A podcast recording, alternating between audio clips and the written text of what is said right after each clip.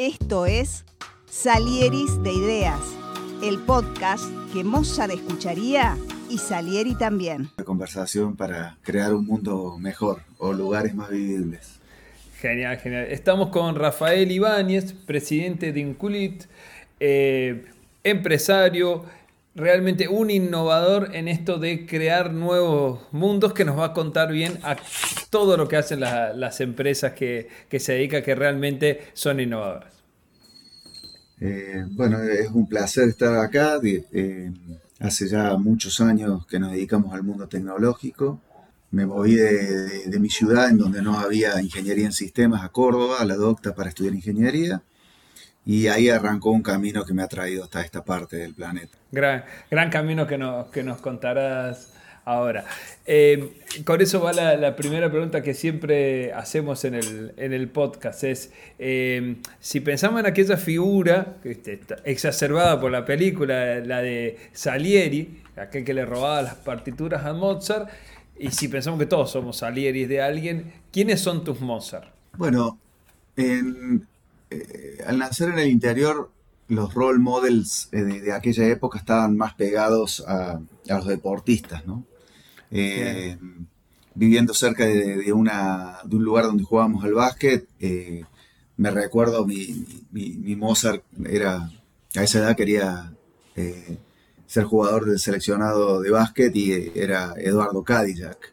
O tal vez era mm, que jugaba en obras o tal vez era en el automovilismo era Reutemann, o en el fútbol era Kempes. Digamos, teníamos una, mirada más deportiva que empresarial. Y después fueron pasando distintos estratos en la vida, en donde siempre he tenido Salieris, eh, de los cuales me he inspirado y he tomado ideas de ellos.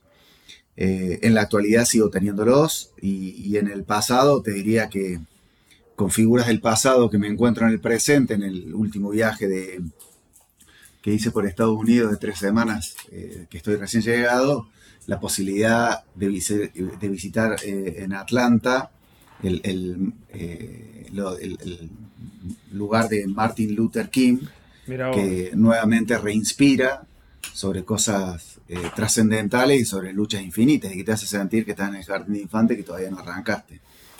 Sí, sí, sí, sí. Uno cree que hizo muchas cosas hasta que ve un, gigante de eso y decía, ah, este, sí que la tenía complicada. Y, llegó a hacer tantas cosas. Es, así, es impactante. Fue uno de los lugares que, más me han movilizado por, por entender la, complejidad de las cosas y la convicción que hay que tener para poder traspasarlas. ¿no? Uno hoy donde la frustración está de moda en, eh, hacer give up y resignarse y pasar al, próximo tema.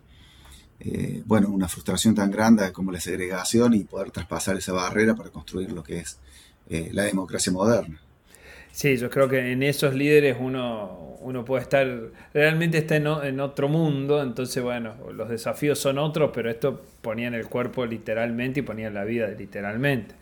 Sea que no, o sea, nos puede ir mal, nos puede ir bien en algún emprendimiento nuestro, pero será la parte económica, en definitiva, la que más repercuta. O bueno, o alguna parte motivacional, pero nadie nos va a venir a, tirar con un francotirador a nosotros. Pero bueno, este, esta gente estaba tremendamente, tremendamente involucrada. Qué, qué, buen, qué, buen, qué buen dato. He leído un poco de, de ese movimiento y realmente es muy interesante. ¿Dónde, buscando justamente esto, eh, ¿Dónde buscas vos inspiración para tus proyectos, para tus cosas? Eh, bueno, primero siempre soy una persona que reconoce el origen, entonces me hace estar eh, buscando la inspiración y la aspiración sin, perderme en, creer que uno llega a un lugar creyéndosela. Entonces hay que tener el suficiente ego para poder ir hacia adelante y convencer a otros y nunca hay que perder la humildad dentro de ese proceso. Eh, bueno, a mí eh, los procesos de, viajes me generan muchos contactos con mundos externos que me generan eh, nuevos puntos de, conocimiento y de inspiración. Y eso es un poco lo que me, ha pasado en la vida recientemente visitando el Memorial de Martin Luther King o en el 2005 cuando estuve en India eh, visitando el Memorial de Gandhi.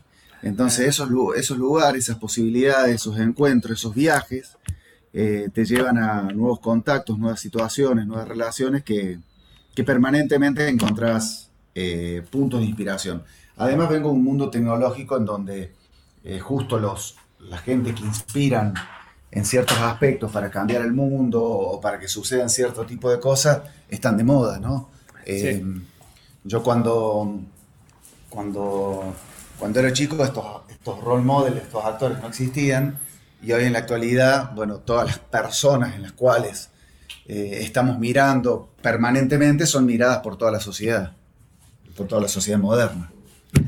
Sí, sí, es como que, es que el concepto o la, figura del gurú realmente ha, proliferado. Antes por ahí no, no había tanto para, para buscar por ese lado. O sea, realmente no había nada.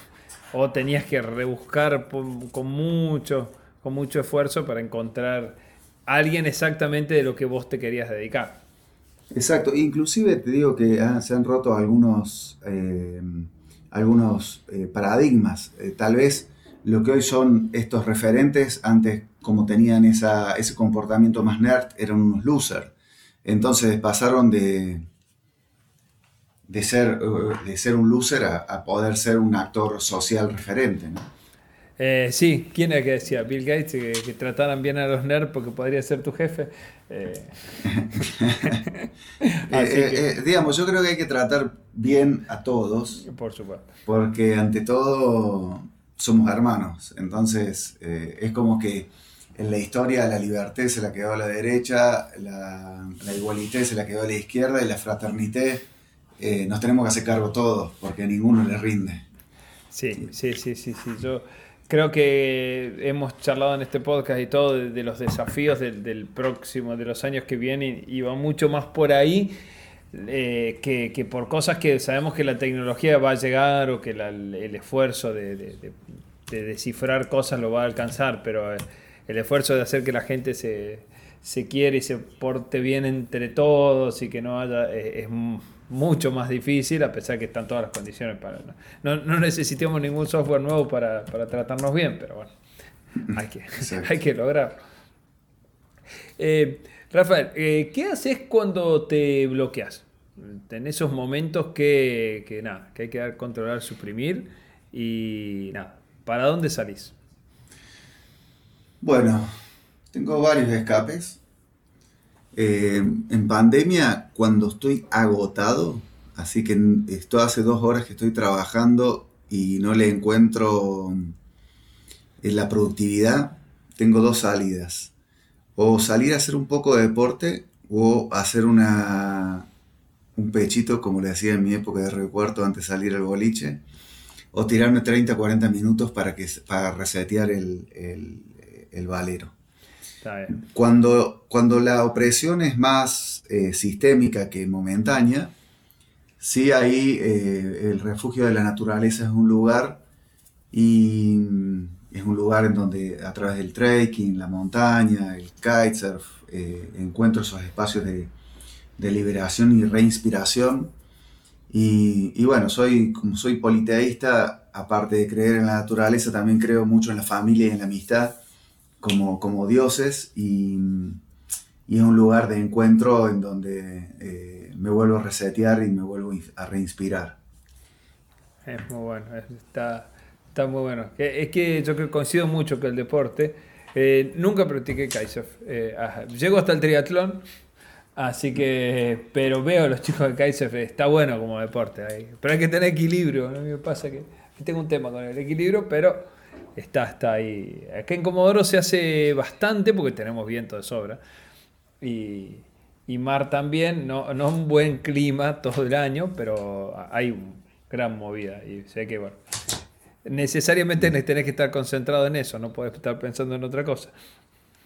Bueno, eso, eso que acabas de decirte, eh, que decir es muy, muy interesante, Alberto, porque creo que a todos nos cuesta, yo creía que antes me costaba especialmente a mí, parar la cabeza es algo que es bien complejo, y el vivir el, exactamente ahora y el momento es muy complejo para, los que no podemos parar la cabeza. Y, el, bueno, el deporte extremo te lleva a que si Así no tenés la cabeza en el, en el disfrutar de la hora y la concentración en el ahora, eh, eh, eh, tenés problemas. Por lo tanto, es una forma de practicar el budismo con otras herramientas. Exacto, tenés que estar sí o sí.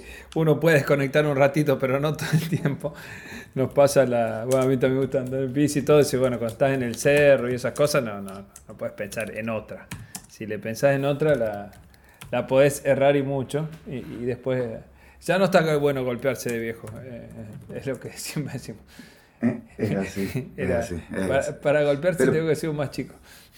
Eh, sí, sí, aparte es una enseñanza, ¿no?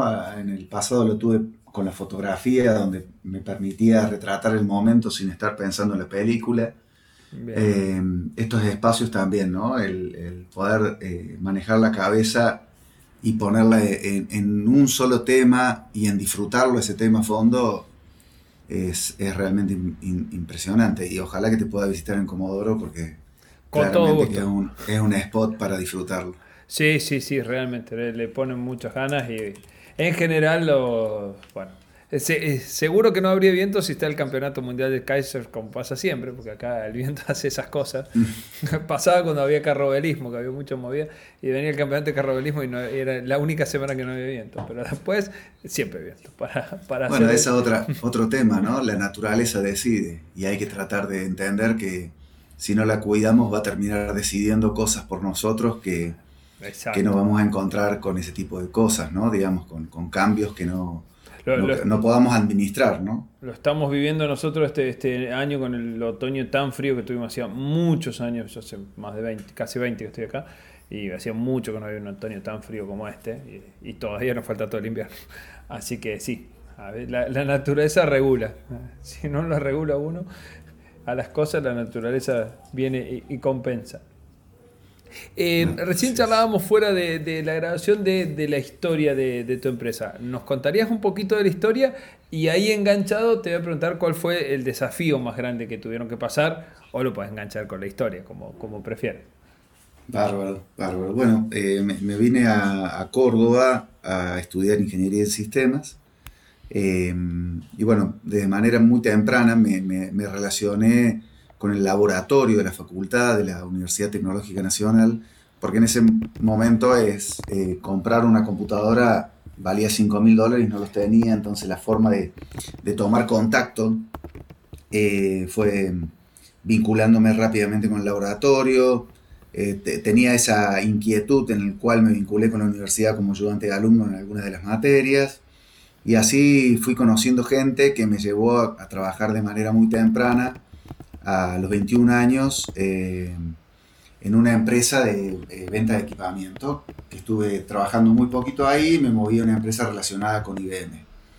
Eh, tuve mucho entrenamiento de manera temprana, de los 21 a los 23, y eso me permitió mm, tener mi primera asociación con Eduardo Chapeta, que eh, desarrollé bueno, eh, intelectualmente una persona con un coeficiente intelectual muy alto, donde hubo un aprendizaje muy fuerte, hasta que me encontré con otro, otra persona que es mi actual socio a los 25 años, que es Alberto Arriague, y ahí iniciamos, en donde él tenía mucha relación con IBM, y, yo queriendo desarrollar el mundo en esa época, estamos hablando por el año 93-94, el mundo del desarrollo de software. Entonces, bueno, fue como nos, unimos y desde ese momento eh, generamos la, nuestra empresa que se llamaba RIA y Asociados y hoy se llama Incluit, eh, en donde estamos presentes en todas las provincias de la Argentina, eh, donde son un poco más de, de 700 personas en este momento. Y que tenemos como compañía, construimos, siempre estuvimos basados en construir una visión, una misión, eh, los tableros, los indicadores, pero nos fuimos, fuimos entendiendo que la tecnología es una herramienta maravillosa para generar nuevos puestos de trabajo y, hace ya varios años atrás creamos nuestro propósito de compañía porque indudablemente que nos iba bien eh, y que estaba bueno, pero ¿cuál era nuestro propósito como individuo para la creación de una compañía? Y eso fue lo que nos permitió eh, entender que era de, crear oportunidades en donde no las había, y activar al talento al próximo nivel como ejes de inspiración y transformación social. Esto que, suena, obviamente, suena bien, eh, nosotros lo sentimos muy profundo y la gente siempre la consideramos como un activo, entonces figura en, nuestras, eh, en nuestro Excel como un valor y no como un costo. Y eso fue lo que nos permitió eh, crear una cultura sólida. Tal vez el desafío más grande es crear una cultura donde cuando un actor entra a la compañía, rápidamente entiende eh, cuáles son las búsquedas, eh, cuándo está dentro de un equipo, cuándo está respetando sus valores, cuándo está sacando los, pies fuera del plato. Y bueno, esa cultura nos drivea y ese propósito también. Tal vez eh, el, desafío más grande fue, fue encontrar estas cosas que hoy nos dirigen tan claramente y que, y que nos hace mucho más sencillo eh, transmitirlas para que los diferentes actores que se vinculan con la compañía eh, sepan de qué estábamos hablando. ¿no? Es muy bueno, muy bueno. Muy bueno lo, que decís, se, nota todo el, todo el desarrollo de, cómo fue que creciendo para terminar redundando en eso. A mí siempre me gusta mucho la, historia que hablan de Disney, que logran imprimirle a cada empleado, no sé, los cinco valores básicos de los parques y el primero es seguridad. O sea, ¿cómo haces para decir cinco horas de seguridad, entretenimiento, eh, no sé, poner que fuera empatía, eh, magia y, la última es, eh, bueno, rentabilidad, no se, no se te vaya a, hacer el plan. Pero está, está tan bueno eso de que vos si te encontrás en una situación cotidiana, lo primero que tenés que decir es seguridad. Entonces podés parar un juego. está, está muy bueno que ustedes puedan implicarlo, porque si no, cuando uno entra a una, a una organización, eh, cuesta mucho tiempo entender qué es lo que pasa alrededor, hasta que termina uno entendiendo los valores. Si ya lo, lo podés vivir, es muy, muy interesante. Eh, es, así.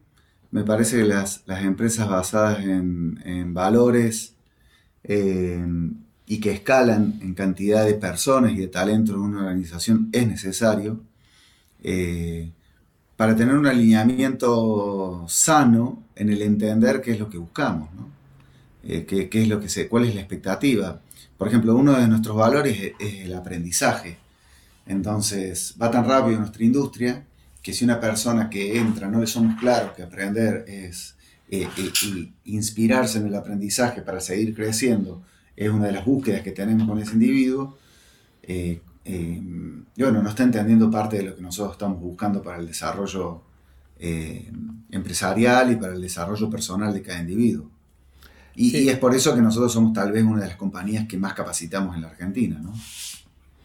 Es, realmente, bueno, sí, en, la parte informática no tenés otra que continuamente, o sea, si pensás lo que hacías hace cinco años, no, no hay nada de por ahí ni de código ni de cosas de código de computador eh, que, puedas ya usar o, la tecnología te pasa por arriba. Mm. exactamente como lo decís.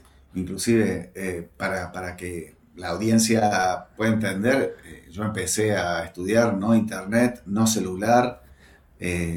Me recuerdo perfectamente cuando en el laboratorio de mi compañía de mi compañía no de la universidad disculpen eh, apareció que iba a haber un, curso de hipertexto. Ah, sí. Entonces, ¿Qué, palabra que trajiste? Mira, sí, sí, sí, sí. Recuerdo la palabra. Y uno decía, no, que, esto era una estupidez y eso era el nacimiento de Internet.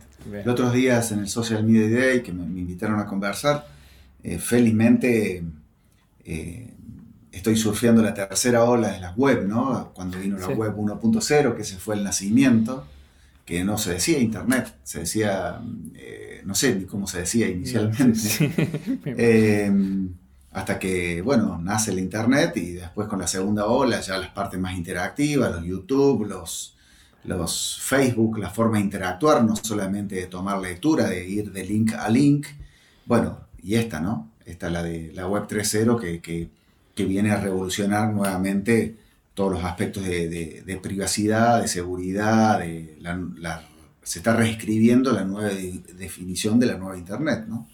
Así que imagínate los cambios que, que me han, tocado surfear y que realmente lo, vivo con, como un afortunado, no como eh, surfear algo como, como, un plomazo, ¿no? Muy por el contrario, ha sido un tremendo eh, recorrido de, de, surfear estas olas. ¿no? Los verdaderos tiempos movidos de la, de la ciencia, en esta ciencia tuya te, te, tocó vivirlo, es como ver, ver todo, después de Cantara en algún momento de la historia, pero en este momento es toda la revolución junta. Sí, yo creo que el mundo se está, está iniciando su proceso de digitalización. Eh, creo que estamos en un proceso de digitalización que está, que está arrancando y que, bueno, que genera una oportunidad enorme y genera en, acá, ¿no? En, Argentina puntualmente, una oportunidad enorme de conseguir trabajo y de formarse para, nuevas posiciones en cualquier lado del planeta. Digo, yo, tuve la oportunidad de ir escribiendo toda esta historia en un libro que se llama Sembrando y Reforestando Talentos y ahí como, como comentando que la salud mental viene eh, algo que tenemos acá en Latinoamérica, la posibilidad de querer a alguien, la posibilidad de ser querido. Eh, yo le agregué puntualmente los entornos naturales, porque yo para la salud mental necesito de ese tipo de, cosas, pero lo que siempre termina fallando es la posibilidad de sentirse útil. Bueno, hoy la tecnología nos da una posibilidad enorme de vincularnos con el inicio laboral en una industria que parece no tener fecha de vencimiento por ahora. Sí, sí, sí, sí, sí. Eh, tenemos tu libro, yo con, cada vez que hago una, una entrevista en el podcast, después publico en mi, en mi web todos los extras que contamos con el, con el entrevistado, así que ahí vamos a publicar el link para que se, que se pueda leer. Eh, y compartir con, con la audiencia.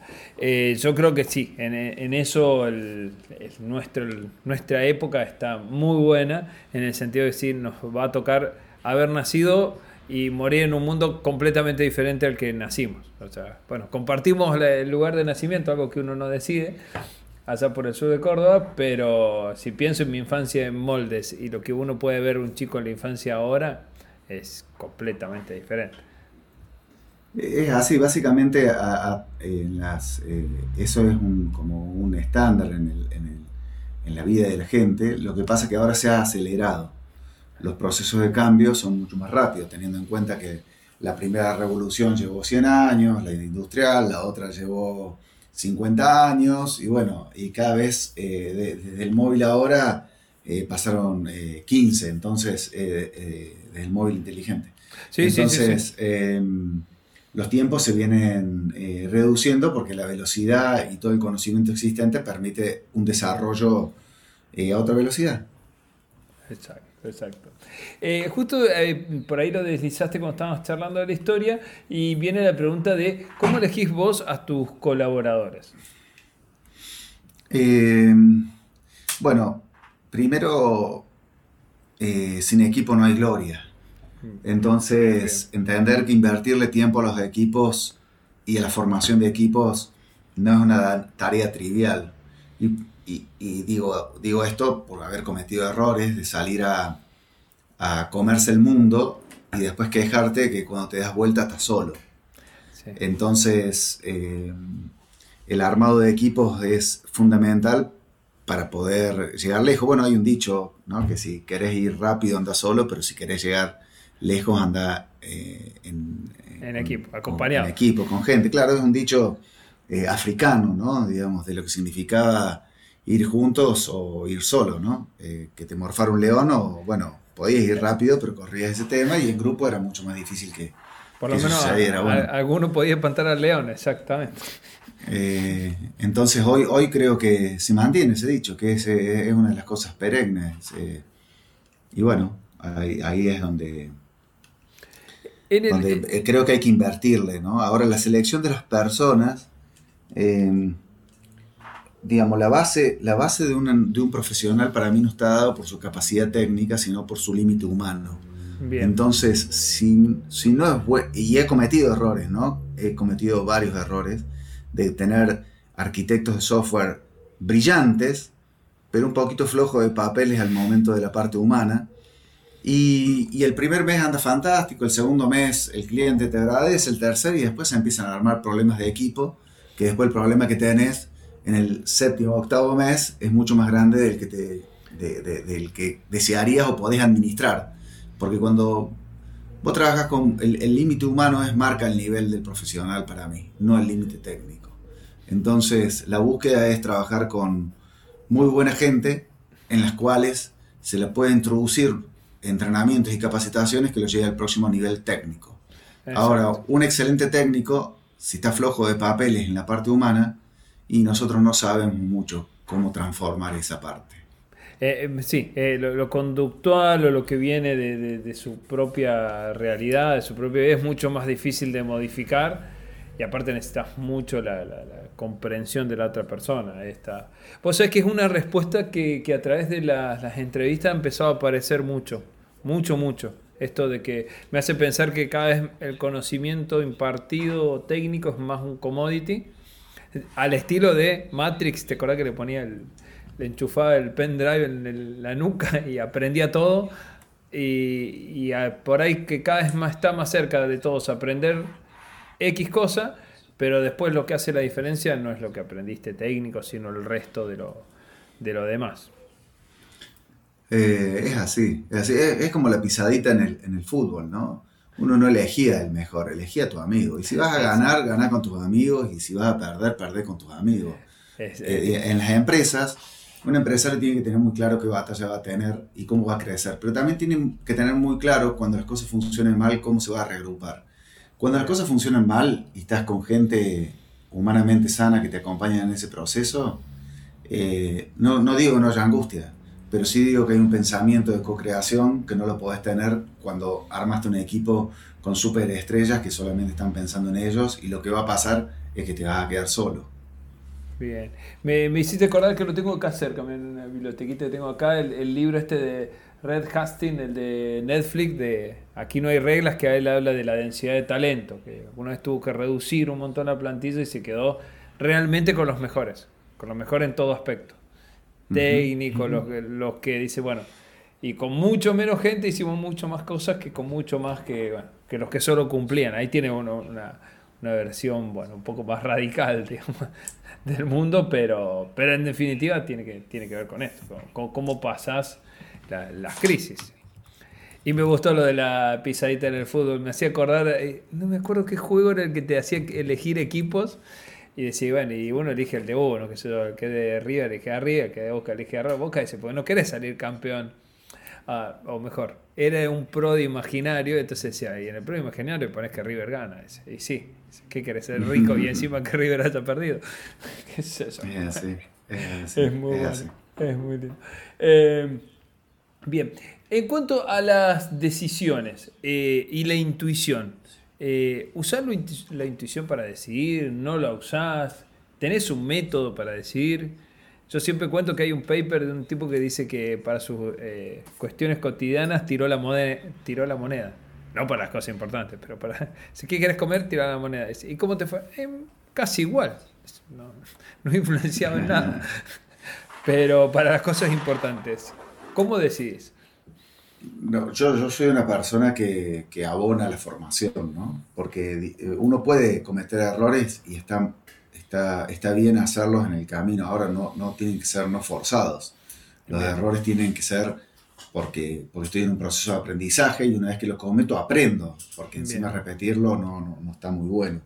Sí, sí eh, me, me, he movido como un emprendedor y como dicen los americanos, los guts feelings, los, los, los sentimientos que tenés acá en el estómago claro que me los respeto, ¿no?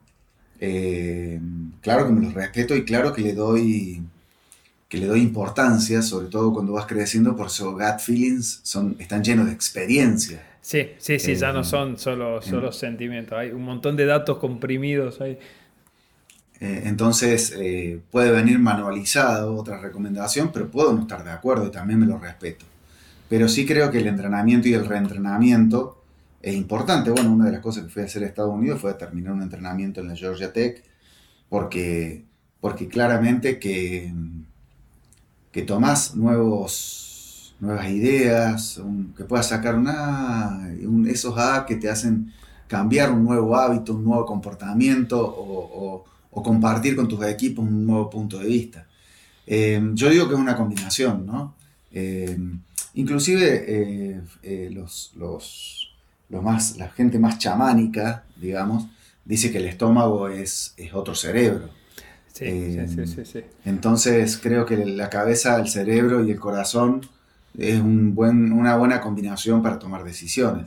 Tampoco soy de las personas que, ni de cerca, que yo con cierta información ya tomo una decisión y voy hacia adelante. No espero, eh, por, eso armo, por eso armo equipos, ¿no? También tengo en mis equipos gente que es más detallista y hace doble clics, eh, y triple clics y cuádruple clics, porque muchas veces es necesario combinarse con eh, las, fortalezas del otro. mira, Alberto, yo creo que yo soy una persona que tiene 3, 4 virtudes y 3 millones de defectos.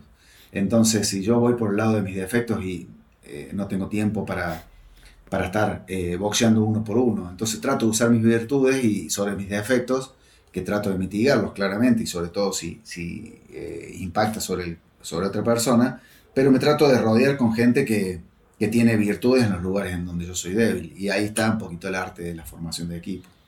Genial. El, otro día que te contaba, estaba participando en este Hit de Endeavor, nos nos decía un profe de equipo de alto desempeño de pónganle ganas a los que son buenos. Dice, basta de lo que nosotros traíamos, por ejemplo, en la secundaria, que te iba mal en una materia y te mandaban a particular de esa materia. Dice, bueno, solo para dar el nivel mínimo. Dice, después no, no, déjenlo. Los que no son buenos, déjenlo ahí y métanle pila para hacer un 11 en los que son buenos.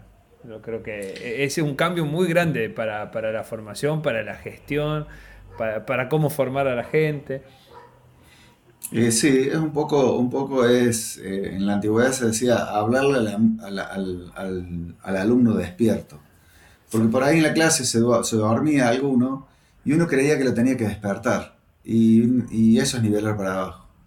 Sí. también, ¿no? Si se lo puede despertar para, para, sumarlo, pero, pero la nivelación tiene que ir para arriba y después hacer sistemas de no exclusión para poder recuperar aquel que no, que no, está a la altura de, seguir el, un proceso de, excelencia.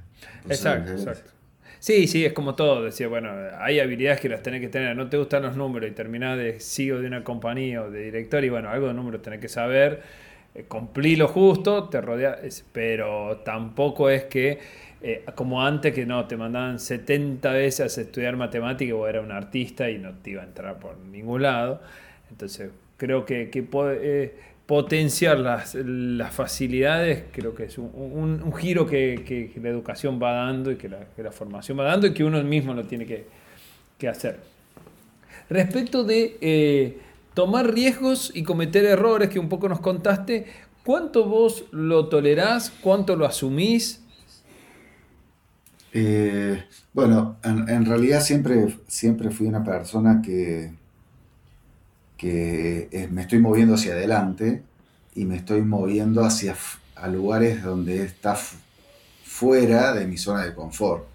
Entonces soy un, un, tomador eh, de riesgos em, y un traspasador de frustraciones. Em, me impactan cuando me frustro, claramente que, me impactan. Eh, trato de, reacomodar el cuerpo y repensar por qué eh, eso no sucedió o por qué no pude traspasar esa circunstancia. Y, bueno, para encontrarse con un mundo mejor eh, hay que tratar de poder superarla o terminar armando los, los, sistemas y los equipos para poder salir de esa circunstancia. si en algo si en algo esto de tratar de ser útil, eh, la capacitación es eh, eh, la siembra que existe para poder llevar la empleabilidad al interior del interior. Y, de esto que estábamos convencidos, claro, estamos, nosotros estábamos convencidos de, este proceso y lo estamos, lo estamos llevando y lo estamos impactando y realmente tiene impacto.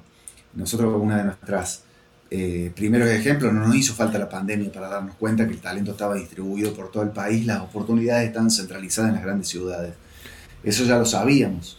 Y, de hecho que tenemos una, fábrica de software en, en, Mina Clavero, una ciudad de 10.000 habitantes sin universidad, y hoy somos 35 personas en esa ciudad y vamos a crecer a 42. Entonces, hace seis años no existía la tecnología y si uno iba a un banco prestigioso de la capital, decían, no, entre la sierra no saben desarrollar software. Y lo que no era, era que no se conectaba la oportunidad con el talento. Y hoy lo hemos hecho. Y hoy a todo el mundo le cae la ficha post pandemia que dame el talento, no lo necesito más en Callao de Corriente, dámelo en donde existe el talento. Felizmente, ¿no? Y que de hecho por ahí es más fácil de motivar en, su propio lugar y en sus propias cosas hasta que, bueno, hasta que despega, hasta que... Eh, yo eh, creo mucho, yo soy profe de la universidad y siempre di clases desde los 23, primero daba en la secundaria, después pasé a la uni, ya me quedé en la uni, eh, que es, es el único mecanismo muy, muy válido y, realmente casi universal en la Argentina de, ascenso social en todos los sentidos, no, solo en el económico.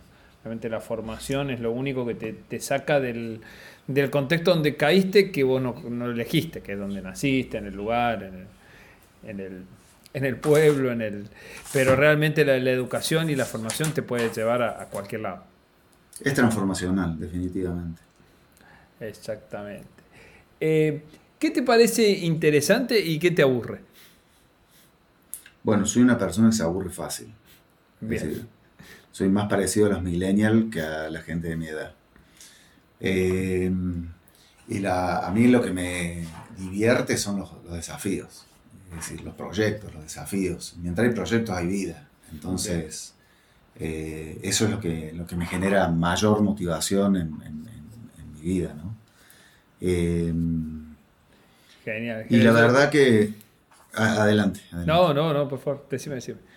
No, no, es, eso, ¿no? Lo que me, genera eh, interés, emoción y, y son los proyectos y sobre todo los proyectos que tienen eh, un fuerte impacto en lo social, pero como, como transformador, ¿no? no como dádiva.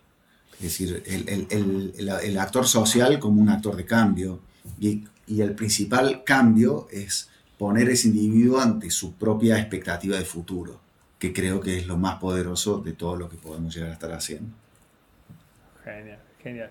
¿Qué te parece a vos el contexto como influencia para la creatividad?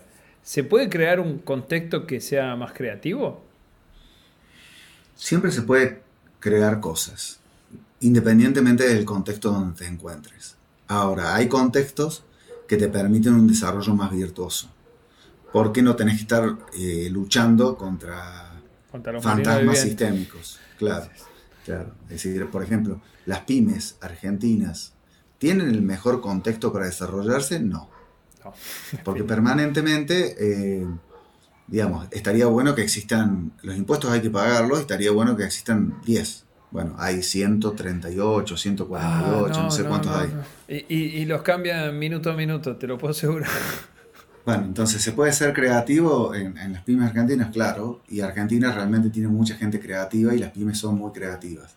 Ahora, si el, un porcentaje alto del tiempo que uno pierde en, estar serruchando y no puede afilar la sierra, eh, se es menos creativo. Bien, bien, bien, bien, bien. Genial. Eh, una, una, de nuestras preguntas cholulas es, eh, ¿con qué persona del mundo actual, viva, te tomarías un café? Podría ser de tu ambiente profesional o quien quisieras, pero tiene que estar vivo, o sea, tenemos los contactos del mundo, puede hablar en otro idioma, tenemos traductores simultáneos, pero tiene que estar bien, no, podemos traer la muerte. Así que... Miles, miles, miles. Soy, soy una persona interesada en el otro. El, con el otro yo mejoro. Entonces, eh, del mundo deportivo, como te digo, que, que, admiraba a jugadores de básquet, me tomaría una con el Manu Ginobili, claramente.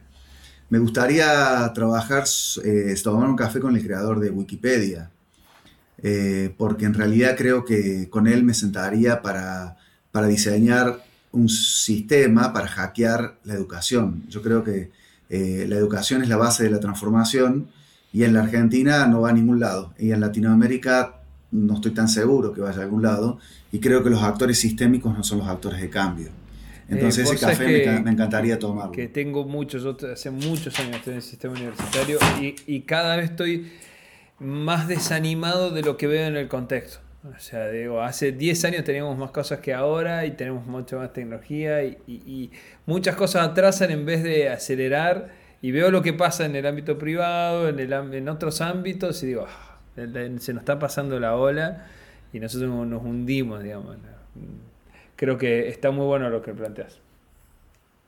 Eh, sí, yo, yo estoy, estoy convencido que los actores sociales. Mi mamá fue maestra, ¿no? Eh, o es maestra, porque en realidad solamente se jubiló, pero sigue teniendo ese espíritu adentro. Y bueno, eh, el sistema, ella era un prócer cuando caminaba por el pueblo o por la ciudad.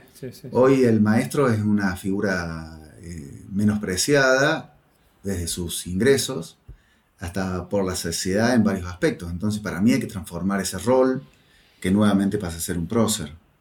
Eh, y un prócer de, eh, también eh, reeducado en el proceso, ¿no? Porque hay mucho, digamos, hay que, como, como todo, ¿no?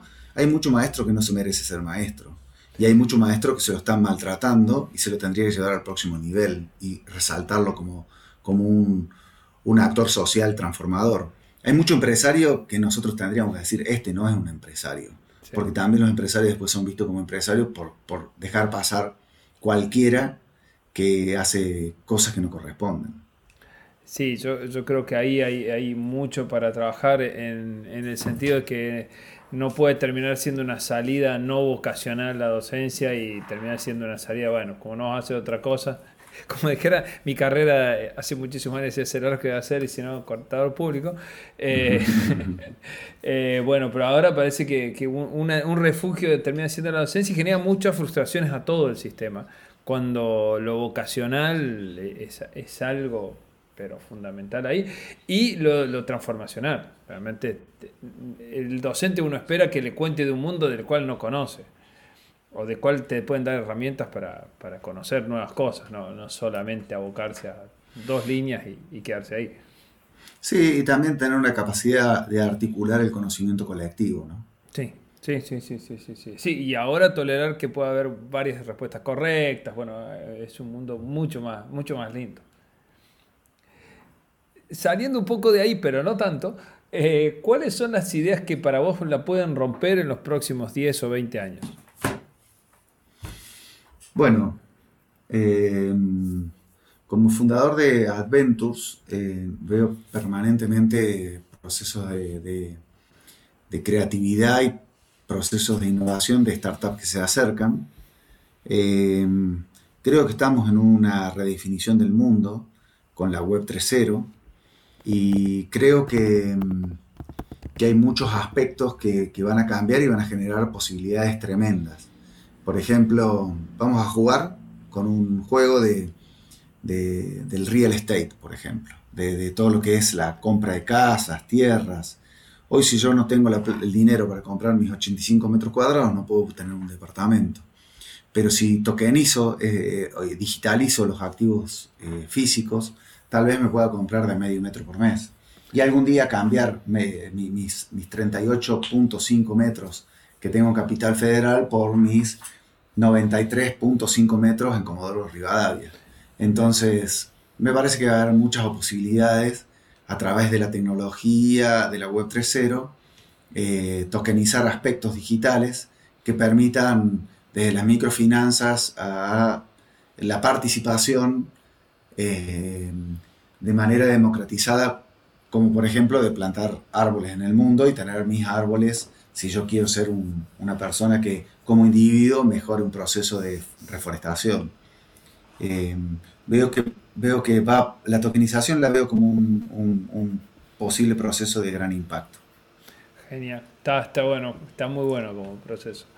Eh, en, la sección Ganando Amigos eh, preguntamos siempre cuáles son los errores más comunes en tu rubro que vos ves. La ansiedad.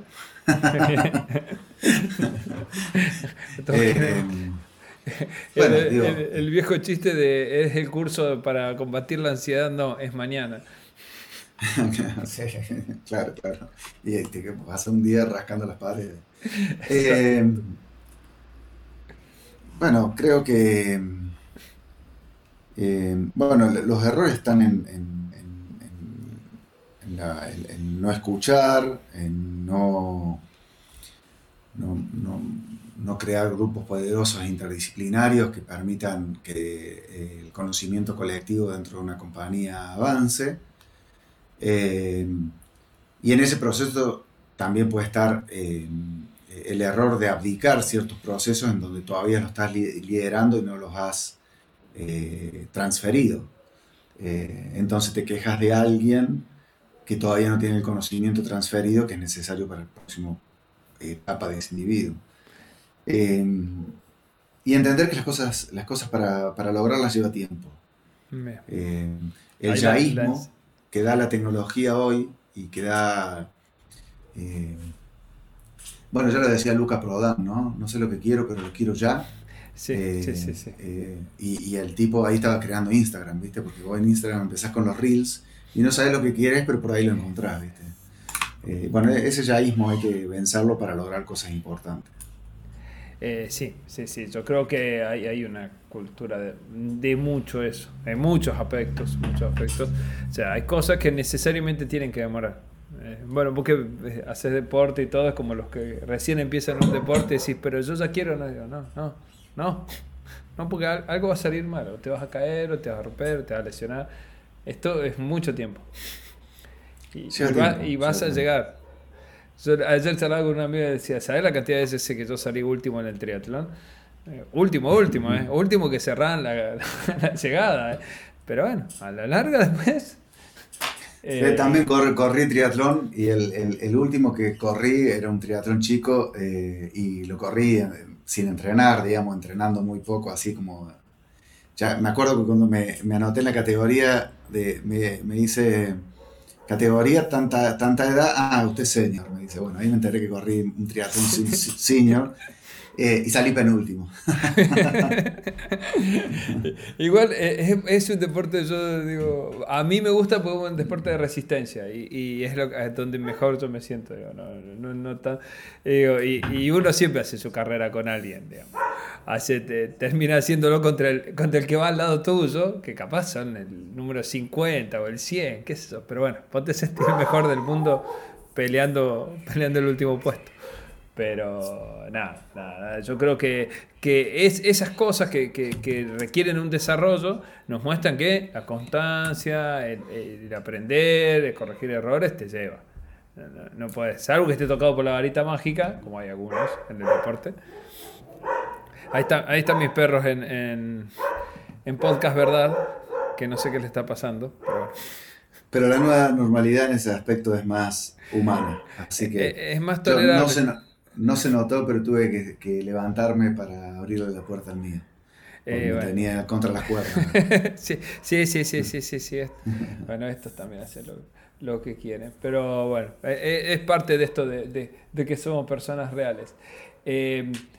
la, última pregunta, antes de las recomendaciones que, que siempre les pido, es, un poco lo contaste, pero ¿quién predomina en una organización? ¿Cultura o estrategia? No, sin ningún tipo de duda, eh, no me acuerdo quién dijo, pero la cultura se come la estrategia en el desayuno. Sí, sí, tengamos varios de que si, fue Peter Drucker, si fue, bueno, cada uno tiene su, fuente. Hay un chequeado.com sobre eso, tendría que buscarlo, quién había buscado la, primera frase, pero bueno, eh, hay No importa quién la dijo, pero adhiero el 100%. que es la cultura la que predomina. Bueno, y como última parte de esta entrevista, sí te pido que nos recomiendes libros, pelis, cosas para inspirarse, para leer cosas que te parezcan interesantes. Uno de nuestros entrevistados dijo, eh, hay que leer a Borges y listo. Eh, eh, ahí está todo, este, cada uno tiene su, corazoncito puesto en algún lado. Y capaz que tenga razón, pero juro por Dios que me tendría que juntar con alguien que me lo explique a Borges, porque muchas de las veces que lo intenté leer eh, tiene, eh, me, me, superaba. Tiene tantos guiños, tantas señas, que si te la pasás buscando las referencias que hace a otras cosas, no termina nunca ni un cuento, no, un libro. Bueno, en realidad a nivel de películas, ¿qué querés movilizar? No? Si querés movilizar el corazón, mirá Sistema Paradis, si querés movilizar la música de tu cuerpo, mirá Whiplash y lo que ah, es poder superarte como, como persona. Si querés ver una serie de culto, mirate Breaking Bad o Better Call Saul. Eh, por ahí, y, no sé, y si querés ver lo que es eh, la locura y la potencia de la locura, mirate Joker. Eh, a nivel de libro, yo soy más existencialista, por lo tanto, siempre a mí me viene muy, muy bonito leer Cortázar. Antes, en realidad, el único vivo que queda de los tres que admiro, que son Cortázar, Milan Kundera, em, eh, actualmente es Paul Oster. Yo me considero una persona contemporánea, me gusta, no me gusta discutir si Messi es, mejor que Pelé, me dice si yo tuviese un equipo me gustaría tenerlos los dos, em, o Maradona, me gustaría tener los tres, o Ronaldo, me gustaría tener los cuatro. Em, pero sí sigo los contemporáneos, por lo tanto hoy miro más a Messi y Ronaldo. Em, entonces con los libros, bueno, de, tanto Cotarza como Kundera o como Paul Oster, La habitación cerrada, son libros que, que me han... Los libros me llevan, que los estoy agarrando poco, me llevan a la paz. Yo siento paz cuando, cuando, cuando estoy leyendo. Y cuando estoy en un bar también, es como otro ámbito donde siento paz. El, único, como decía Cortázar, es muy fan de Cortázar yo. De hecho, mi última hija, la más chiquita, se llama Isabela Julia, Julia Cortázar. Así, así, de, así venimos. Eh, hay que leer eh, eh, Autopista de París. Hay que leer ese. Ah, yo soy muy, muy fanas de, de Historia de Cronopis de Fama. Me, me, río mucho y me vuelvo a reír con todos los guiños que hay ahí hacia todo. Eh, pero tiene mucho, tiene todo, tiene todo. Y Cortázar de, en algún momento de su vida eh, supo decir que los libros eran el único lugar de la casa donde podía estar en paz. Eh, ah. no, la estaba pasando bien, pero bueno, para que... No, pero todo, en, momentos, en momentos todos tenemos nuestros infiernos, ¿no? Exacto, exacto, Y, en, y, en, y en los libros sí he encontrado un, refugio. Exacto. Así que... Es muy buenas las recomendaciones. Y una última, última recomendación es una canción o un cantante, algo, porque yo después lo engancho o pongo el video en, el, en la publicación. O ahora este, eh, este programa con el que publico los podcast Anchor lo compró Spotify, así nomás, y entonces te permite publicar eh, el capítulo con la canción al final, aunque solo te lo publica en Spotify. Eh, antes te lo publicaban todos, pero bueno. Ah, bárbaro, tiene su, el haber sido absorbido tiene sus ventajas y desventajas. Estimo que los dueños de Anchor están muy contentos que, los compró Spotify. obvio, obvio. Mira, em, eh, si se puede más de uno, te Todas las que, quieras. Ya, ya, que, ya que estuvimos hablando de de muchas cosas usaría el tema de para qué de las pelotas. entonces nos ayuda a reflexionar para qué, ¿no? Y después, como dijimos que las cosas llevan tiempo, usaría el de Cerati que dice tarda en llegar y al final y al final de recompensas en la zona de promesas. Genial. Eh, porque, porque me parece que, bueno, que esta charla es para qué y, y, que también tener los tiempos para que las cosas sucedan. Exactamente, exactamente. Bueno, Genial, Rafa. Muchas, muchas gracias por, este tiempo. Sé que estás ocupado y que hay que, lograr congeniar agendas, pero muchas, muchas gracias por, estar. No, gracias a vos porque lo pasé bien y para mí eso no es trivial. Así que te agradezco, Alberto, y ojalá que sirva. Ese sería el deseo. Sí, sirve y mucho. Hay mucha gente que nos escucha y saca ideas de acá. Un lujo. Bueno, muchas gracias, gracias, a todos y un abrazo a la audiencia. Y mucho, hay mucha gente que nos escucha y saca ideas de acá. Un lujo. Bueno, muchas gracias, gracias a todos y un abrazo a la audiencia.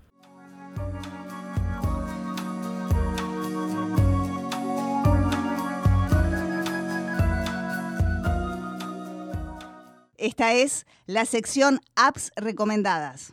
Y así pasó por Salieres de Ideas Rafael Ibáñez, Creo que muchas reflexiones nos vienen a, la mente pensando en cómo la, educación, en especial la educación en tecnología, puede cambiar la realidad de las personas y creo que Rafa y su equipo están en ese camino. Estamos y vamos a seguir en contacto, así que ya van a tener novedades de, de cosas para, para, compartir y hacer. Eh, en esta sección de, apps recomendadas traigo una app eh, media rara, por llamar así, o muy, muy popular en algunos ámbitos, que se llama Cafecito. Cafecito es una app de crowdfunding, es decir, de financiamiento colectivo, que permite eh, donar o pagar contenidos o apoyar a gente que está eh, en la web o en YouTube o en distintas redes haciendo algo por los demás o buscando alguna fuente de financiamiento para algún proyecto un poquito más grande. Hay un gran episodio en Startupeable, este podcast que mencionábamos el otro día, en donde su fundador cuenta su, su creación y cómo va en contramano de eh, tener un gran equipo, una superestructura para crear una app, sino que eh, con mínimos recursos y un poco de imaginación y un poco de suerte también, eh, llega al éxito que ha tenido. Así que bueno, les comparto toda esta info en la publicación en ff4b.net y un gran gusto tenerlos por acá otra vez y nos vemos en la próxima.